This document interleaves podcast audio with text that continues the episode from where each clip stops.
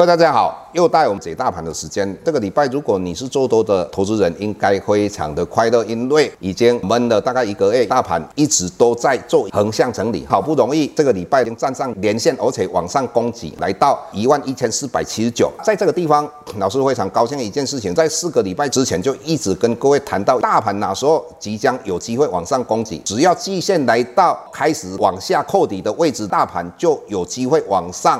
攻击结果跟我们预测应该是一样，老师也曾经这样预测过。这个礼拜我们最担心的就是美国到底对香港通过国安法会采取什么策略？到底会很大力打香港，或是很小力的打香港？结果川普制裁香港，可说是雷声大雨点小，所以担心的两点都没有发生。以目前来讲，柜台中心的指数可以讲轻舟已过万重山。我们一直担心的一百五十一点这个地方的压力相当的重，结果礼拜五指数已经来到一百五十三点三九点了，就是说在内资这一块的话，压力也解除了。大盘到底会不会继续往上涨？很多经济指标你不用看哈，最主要你要看到底这个市场有没有钱，就是流动性足不足。只要流动性足，这个大盘就不会跌，甚至会往上涨。除了我们之前一直跟各位强调的，全世界都在降息、实施无限量的 QE 之外，前提是美国在通过刺激经济的法案，川普主张一兆美金。结果民主党说太少了，三兆美金，这个对整个市场绝对都是一个好消息。全世界在用的很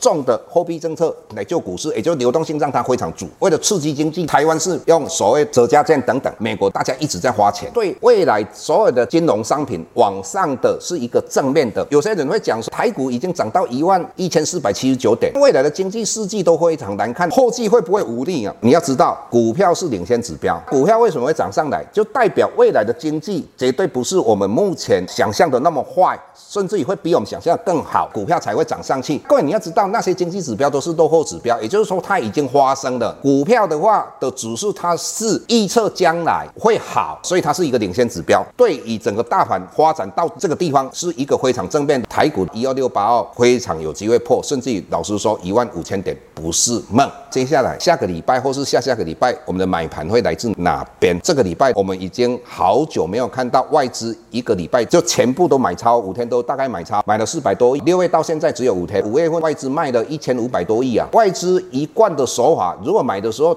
他就一直买上去，如果卖的时候，他就一直卖下去啊。从一月份到五月份的话，外资卖了六千多亿啊。以目前这个礼拜外资都一直买，我认为以他以往老师的经验来看，他应该会继续买下去。这个是第一个买盘。第二买盘来自哪边呢？我们的集中市场融券大概有八十六万张，这个也是很高哦。我们再看一下柜台买卖中心，诶，有八万六千多张，这个是除了五月二十九号比它高几张之外，这个也是创历史的新高。六月份股东会结束之后，七月八月份就是我们除权除息的。旺季啊，所以这些融券很有可能被轧空，所以这个是一个买盘。再来，我们的信心已经回来了。为什么？之前的老师讲过，这一次融资余额最低来到九千亿，现在已经到一千一百七十六亿啊，也就是增加两百七十六亿。这个散户的话，慢慢信心已经来了。这个是三个买盘，这个三个买盘的话，会促使我们的大盘往上涨，尤其。外资买的都是大型股，那大型股其中就以台积电为主。这个权值股如果往上带的话，当然我们所谓不是权值股也是往上攻。整体来讲，我们是非常正面的。这个月跟未来，接下来我们当然每一次都会跟各位谈到几个指数嘛。那美元指数老师一直担心说，它如果往上突破一百块以上，对全世界尤其新兴市场是不好的。结果我们看到最近美元指数既然跌破了九十七块，来到九十六点五三，美元一直往外在扩散，当然很多钱就来到台湾，台币当然会升值嘛。也是造就看到外资开始在买台股了。当然，除了这个之外的话，我们看到石油相对安定了哈。那所以整体来讲，老师对于大盘是一个正面的看法。接下来各位一定要想一个问题：到底我们要选哪些股？老师一般选股都比其他人有创新。风力发电股、亚力，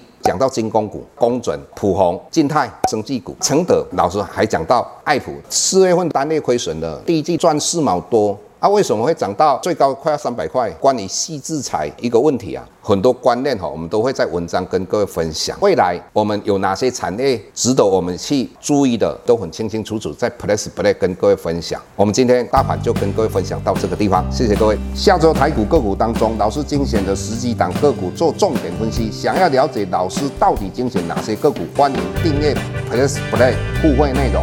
下周见。